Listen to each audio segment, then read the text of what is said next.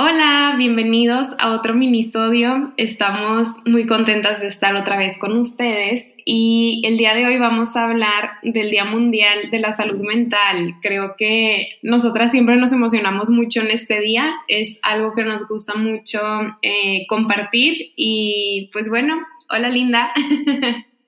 Hola a todos, esperamos que estén muy bien. Sabemos que que el Día Mundial de la Salud Mental es el 10 de octubre, pero pues bueno, no está de más también continuar hablando sobre esto, ¿no? De hecho, si por ahí han estado pendientes de nuestras últimas publicaciones, pues básicamente quisimos agarrar como dos semanitas dedicadas a la salud mental, porque como saben, pues este podcast está dedicado a eso. Sí, sabemos que este día ya fue eh, hace que una semana o dos, depende de cuándo publiquemos esto, Em, pero sí, justamente eh, el Día Mundial de la Salud Mental se conmemora cada año, siempre toca el 10 de octubre y, y, bueno, cada año tienen un lema diferente o un tema diferente. Este año justamente la campaña fue Atención de Salud Mental para Todos, hagamos la realidad y pues, ¿qué más les podemos contar de este día? Pues tiene la finalidad en general de crear conciencia sobre el cuidado de nuestra salud mental. Eh, es decir, siempre se suman esfuerzos por compartir información, por compartir em, estadísticas y herramientas justo con esta finalidad, el autocuidado o la conciencia colectiva de la importancia de cuidar no nada más nuestra salud física, sino también nuestra salud mental. Y bueno, el tema de este año, como les decíamos, es la atención de salud mental para todos. Hagamos la realidad todo esto surge a raíz de la pandemia. Como saben, y yo creo que como todos lo hemos vivido, pues esta pandemia ha tenido, sigue teniendo y seguirá teniendo un gran impacto en la salud mundial de las personas, específicamente la salud mental. Y bueno, la mala noticia eh, es que ha aumentado la sintomatología, eh, enfermedades mentales como depresión, ansiedad, las tasas de suicidio han aumentado pero la buena noticia es que también han, aumentado las herramientas, los servicios terapéuticos, los esfuerzos de la comunidad y de los gobiernos por apoyar el cuidado de la salud mental. Entonces, bueno, también justo la Organización Mundial de la Salud, que digamos que es esta institución que organiza o selecciona estos temas cada año, también tiene material en su campaña. Entonces, ustedes pueden entrar a su página eh, de Internet, que justamente hoy empezamos con las herramientas y pueden acceder y, encontrar algunas ideas o tips de qué hacer cuando nos encontramos en ciertas situaciones relacionadas a problemas de salud mental. Por ejemplo, tienen por ahí un póster de qué hacer si vives con una persona que tiene depresión, por ahí hablan también de la depresión postparto. Entonces creo que tienen un material útil que nos puede servir y más si nos encontramos en este tipo de situaciones. Y bueno, pues hoy queremos hablar de todo esto, de qué es la salud mental, aunque muchos de ustedes ya se saben la definición porque siempre la compartimos. Queremos hablar de esto, de su definición. Sabemos que es un privilegio eh, el acceder a servicios de autocuidado. Queremos platicar un poquito sobre qué hacer cuando no tenemos acceso a terapia. Entonces, comenzamos con esto de la definición para después pasar a todos estos temas que les acabo de compartir. Sí, como dice Pau, sabemos que probablemente si ya tienen tiempo escuchándonos o si han asistido a alguna de nuestras conferencias o talleres, nos han escuchado hablar sobre qué es la salud mental. Pero bueno, para los nuevos oyentes les compartimos que mm, esta definición justamente también la comparte la OMS y tiene que ver pues básicamente con el estado de bienestar eh, en donde la persona primeramente es consciente de sus capacidades, es capaz de afrontar las tensiones del día a día y además capaz de trabajar de, de forma productiva y puede contribuir a su comunidad. Sabemos que al escuchar esto nos imaginamos ahora sí que una persona totalmente equilibrada que está en su 100% entre comillas, pero realmente la salud mental va mucho más allá de que no haya algún síntoma o alguna afección, ¿no? Va más allá de estar en este 100%. No significa que tener salud mental nos exenta de que no vamos a tener estrés, ni que no vamos a sentir tristeza, ni felicidad, o inclusive no tener un diagnóstico. Por el contrario, tener salud mental habla de que yo soy capaz, ¿no? De, de, tener este autocuidado y que con todo y un diagnóstico, pues yo puedo seguir siendo consciente, ¿no? De esto que hablábamos de las capacidades. A lo mejor por ahí podemos hablar de encontrar nuestro equilibrio físico a través de eh, el tema de los medicamentos. Entonces, nos gusta mucho esta definición porque justo se abre este panorama, ¿no? y nos da a entender que así yo esté atravesando una época muy nublada, pues puedo ser capaz de cuidarme y de esa manera tener salud mental. Entonces, nos encanta hablar sobre este tema, como les decíamos, y yo creo que a través del tiempo hemos reforzado eh, también esta parte muy importante de cómo el cuidar nuestra salud mental es un privilegio. De hecho, creo que a raíz de eso yo creo que muy en el fondo siempre lo supimos, pues nacen estas ideas de, de Pau y mías, ¿no? Del podcast, de compartir herramientas, porque pues obviamente no siempre es eh, accesible esta parte de acudir ya sea a un psiquiatra o a un terapeuta. Entonces, Pau, no sé si quieras hablar un poquito más sobre esto de cómo la salud mental es un privilegio. Sí, y creo que este tema es muy importante porque no podemos negar y, por ahí ya hemos compartido antes que el tema de la salud mental es un tema de salud pública y el ir a terapia o el ir a una consulta psiquiátrica o el ir a surtir mi receta, pues cuesta, ¿no? Cuesta dinero y, y al menos aquí en México desafortunadamente no hay mucho apoyo gubernamental Em, como, como lo hay en otros países, ¿no? Sí lo hay, pero no, no como lo hay en otros países. Em, de hecho, justamente hace poquito, Linda y yo estábamos en un, en un curso y, y la ponente era, era una persona que vive en España y nos compartía todos los programas que por ahí en su clínica ellos hacían y, y, de forma gratuita, ¿no? A los pacientes no les costaba o si les costaba era algo muy simbólico y justo me acuerdo, ¿te acuerdas Linda que te hablé y te dije, pero, o sea, ¿cómo? ¿Cómo lo dan gratis? No, no entiendo, no hacía clic en mi, en mi cabeza y ya, este, me acuerdo que me dijiste, no, pues es que allá los programas gubernamentales o todo el apoyo mm, a la salud pública es muy bueno, ¿no? Es de muy alta calidad. Entonces, nosotras estamos muy conscientes de, esto y, justamente nos gustó mucho esta campaña, ¿no? O este, este lema, el lema de este año, porque justamente creemos que es lo que hacemos, ¿no? En, en, a través de este podcast, a través de nuestras redes sociales, tanto de y qué te llevas como nuestras propias cuentas eh, de psicólogas, la del consultorio.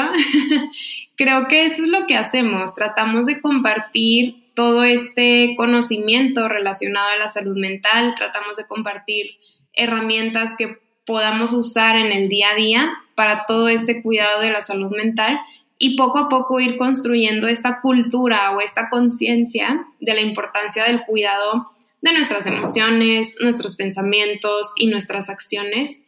Y justo creo que este ejemplo del que hablábamos hace ratito, o esta realidad de la salud mental, lo que decías, Linda, de, bueno, si yo tengo un diagnóstico relacionado a la salud mental, pues no quiere decir que ya estoy condenado y no tengo salud. Es como una persona que tiene diabetes, pues si toma su tratamiento, es una persona sana, ¿no? Y, y creo que este tipo de realidades que nos gusta tanto compartir en el podcast, pues no se nos enseñan, ¿no? En la vida común. Entonces, pues, ¿qué les decimos? Estamos muy felices de hacer este episodio porque los dos creemos que engloba mucho, digamos, eh, la misión del podcast, ¿no? o cómo nació todo este proyecto. Claro, y, tengan por seguro que pues al final siempre tratamos eso, ¿no? De, poder aportar a la comunidad, ya sea a través de conocimientos, herramientas y demás. Y, y con todo esto surge una pregunta muy importante. ¿Qué hacer cuando no tengo acceso a terapia, ¿no? ¿Cómo, cómo cultivo mi salud mental si una base muy importante o este tema en tendencia de ve a terapia, pues no es así de fácil, porque así como lo decía Pau, pues la salud mental es tema de salud pública. Y pues bueno, para empezar, todos merecemos tener herramientas a nuestro alcance para cuidar de nuestra salud mental, especialmente cuando surge esta necesidad de, de tener que ir, ¿no? Porque podemos ir a terapia sin tener un problema, entre comillas, porque podemos estar buscando ser una mejor versión, conocernos, explorarnos, pero pues también circunstancias de la vida nos pueden orillar a tener que acudir a algún proceso terapéutico. Entonces, primero que nada, así en letras bold es nada sustituye a un terapeuta, pero una manera en que podemos empezar a encontrar nuestro equilibrio justamente es a través de estas cinco dimensiones que, ya les hemos llegado a, compartir. De seguro han visto tanto nuestros Instagrams eh, individuales como el del podcast. Pero el tema de estas dimensiones, algo que Pau y yo siempre decimos también, es que las podemos ver como pequeñas acciones, que al final también es algo que fomentamos, para poder justo cultivarnos, ¿no? Entonces, estas cinco dimensiones son obviamente la parte física, la parte emocional y la parte intelectual, pero también muchas veces no tomamos en cuenta las otras dos que tiene que ver con el aspecto social, que, que creo que está resaltado mucho con todo el tema de la pandemia y el aislamiento, y también la parte espiritual. Entonces, pues como su nombre lo dice, en cada una la física tiene que ver con cultivar nuestra parte fisiológica, nuestro cuerpo. Algún ejemplo para cultivarla puede ser desde salir a caminar, salir a que nos dé cinco minutos el sol o ya ante algún, algún problema que estemos experimentando, pues también puedo hablar aquí de encontrar mi equilibrio a través de tomar mi medicamento. La parte emocional, pues también tiene que ver con sentir nuestras emociones y quizás también va a tener que ver con ir a terapia, que, justo ahorita hablamos, vamos a hablar un poquito de, de, qué podemos hacer, ¿no? Cuando ya es necesario hacer esto. Y, y, bueno, la parte intelectual obviamente tiene que ver con cómo estamos cultivando nuestra mente y creo que aquí un ejemplo muy claro es de, bueno, a lo mejor y en este momento no me es sostenible utilizar redes sociales, ¿no? Porque me abruman, porque me hacen sentir muy mal. Entonces, tal vez la manera de encontrar el equilibrio también es alejándome un poco de eso. Y bueno, finalmente la parte social pues tiene que ver con todas las relaciones interpersonales que tenemos, que, que ya anteriormente lo hemos comentado, pero me gustaría repetirlo. Em, el tema de cómo comunicamos las cosas es muy importante. Entonces, al surgir la pandemia y hablar de un distanciamiento social más que físico, pues obviamente nos entró como esta necesidad de aislarnos, pero es muy diferente distanciarnos físicamente que social, porque social pues podemos escribirle a un amigo, ya sea por mensaje, hacer uso de la tecnología, con videollamadas, entonces, tener muy en claro, ¿no? Esta diferencia de cómo hay que distanciarnos, porque a nadie le va a servir a su salud mental estar aislado. Y por último, lo espiritual realmente no tiene nada que ver con una religión. Si tú predicas una, sí va conectado, pero no necesariamente tiene que ser con eso, sino que podemos hablar desde probar un pasatiempo nuevo. Al final creo que es todo aquello que le da calma a tu alma y como les decía, finalmente es ver estas cinco dimensiones como alcancías a las cuales hay que irle poniendo una moneda día con día. Y, creo que lo increíble de que todo se va conectando con nosotros mismos es que a lo mejor una misma actividad nos puede servir para distintas dimensiones y puedes ponerle una monedita cada una con una sola cosa, ¿no? Entonces, pues esto no es una solución mágica, va a haber momentos en los cuales a lo mejor va a ser más difícil tratar de encontrar el equilibrio, pero es una buena manera de empezar a cultivarlos. Sí, creo que este ejemplo de las alcancías, creo que en España la palabra es hucha. Me acuerdo porque alguna vez en la consulta eh, explicábamos este concepto, pero creo que este ejercicio de ver nuestras áreas o nuestras dimensiones como si fueran alcancías es muy útil y, de hecho hasta lo podemos hacer con, con frascos transparentes o vasos transparentes que tengamos por ahí en nuestra casa.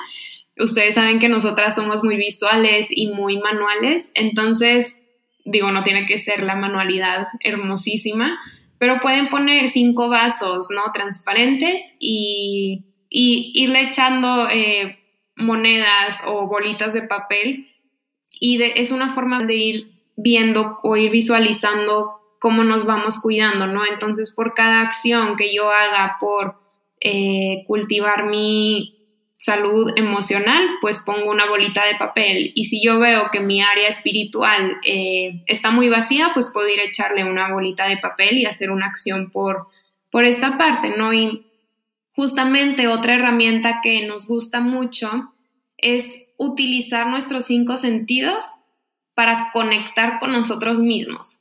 A veces podemos sentirnos desconectados, no sé si a ustedes les ha pasado que se sienten o muy cansados o muy distraídos o definitivamente desconectados de nuestros pensamientos. Entonces, algo que podemos hacer para poco a poco sentir esa conexión otra vez con, nuestra, con nuestro cuerpo, con nuestra mente, esta parte que del mindfulness, ¿no? Que se puso muy de moda, pues es aprovechar nuestros cinco sentidos. ¿Cómo es esto? Por ejemplo, aprovechar mi vista para eh, leer o ver el paisaje o dibujar. Cuando yo estoy dibujando me estoy concentrando solamente en eso que estoy viendo y eso me hace eh, sentir calma y conectar conmigo misma. Eh, utilizar nuestro sentido del oído o la escucha, no sé, a través de esa canción que siempre me hace sentir bien conmigo mismo, o toda una playlist o un podcast, ¿no? Utilizar el olfato para estar conmigo, para acompañarme.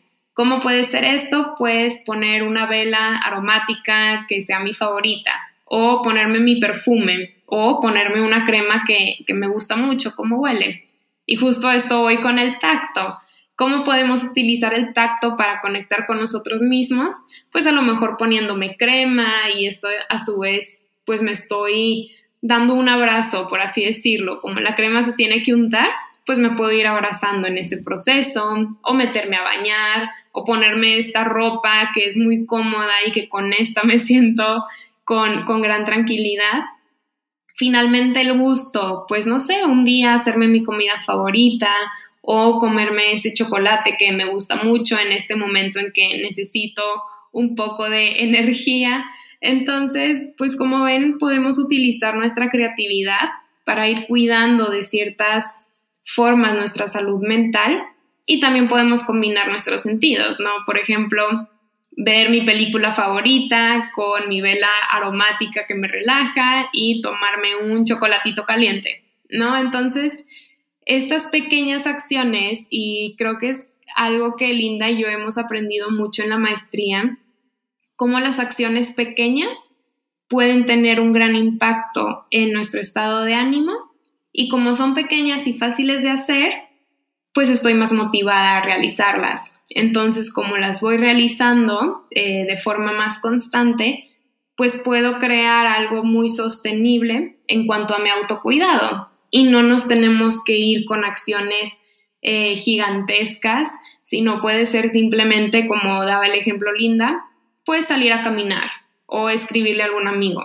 ¿no? Entonces, pues creo que estas herramientas son las que les queríamos compartir el día de hoy. Como saben, siempre queremos darles, pues herramientas que se puedan llevar y que puedan aplicar desde la comodidad de sus casas, pero también eh, les queremos compartir que si ustedes creen que necesitan un apoyo extra, pues no duden en buscar ayuda, sí, buscar terapia y, o atención psiquiátrica. Y ahorita Linda les va a hablar un poquito más de esto. Sí, me encantó este tema de los sentidos y también eh, creo que por ahí hay muchas actividades que Pau y yo hemos ido recopilando a lo largo de, de, nuestra práctica clínica. Entonces, quizás en estos días también les vamos a ir compartiendo más herramientas para que este minisodio no se alargue tanto. Y como decía Pau, ¿no? Hay casos en los que la atención psicológica o psiquiátrica pues es 100% necesaria por esto mismo, en el post que compartimos justamente el 10 de octubre, pues van a poder encontrar una lista de lugares accesibles o totalmente gratuitos para recibir apoyo terapéutico. Si no encuentras esta, esta publicación, escríbenos eh, un DM ahí por Instagram y te la compartimos fácilmente o también te compartimos algunas otras publicaciones que hemos visto similares y también compartirles que generalmente en las universidades o en escuelas de psicología o psiquiatría tienen justamente programas de bajo costo. Ahora que nosotras hemos estado estudiando la maestría, pues justo también en, en el centro eh, pues se crean estos espacios accesibles y también lo hemos visto con otras colegas. Entonces, pues como les decíamos, nunca duden en alzar la voz, en pedir ayuda. Eh, nos encanta recibir mensajitos de personas que gracias al podcast se animaron a, a, iniciar su proceso terapéutico, pero como decíamos, pues al final esto es un privilegio, ¿no? Es una inversión que sí totalmente vale la pena pero que igual y no todo mundo puede costeársela y es totalmente normal. Creo que eso también hay que decirlo, ¿no?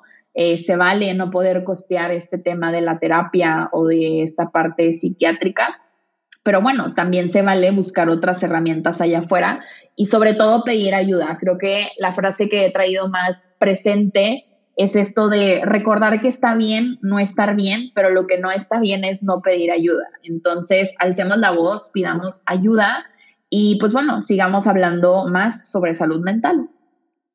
Claro, creo que esta, esta reflexión me encanta, Linda, esto que compartes y, y sí, justamente a mí me vino a la mente antes de cerrar este minisodio la frase de cuidar tu salud mental puede salvar vidas. Eh, creo que lo platicamos mucho en el episodio en que estuvimos hablando de la prevención del suicidio y no solamente nos referimos a salvar vidas en sentido de eh, prevenir, por ejemplo, el suicidio, sino que al cuidar tu salud mental em, salvas tu vida en sentido de que tu calidad de vida aumenta. Entonces, esta invitación pues ustedes saben que siempre la hacemos, pero al menos en este mes le queremos poner más énfasis justamente por, por este Día Mundial del Cuidado de la Salud Mental.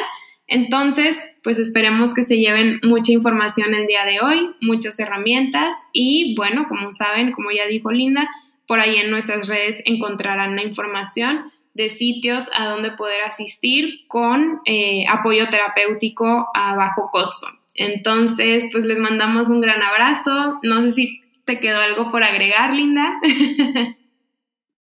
No, igual les mandamos, perdón, yo también les mando un abrazo, les mandamos abrazos las dos directos a sus corazones y pues bueno, nuevamente recordarles que pues sí, hablar al final no nada más salva nuestra vida, sino también la de las demás personas.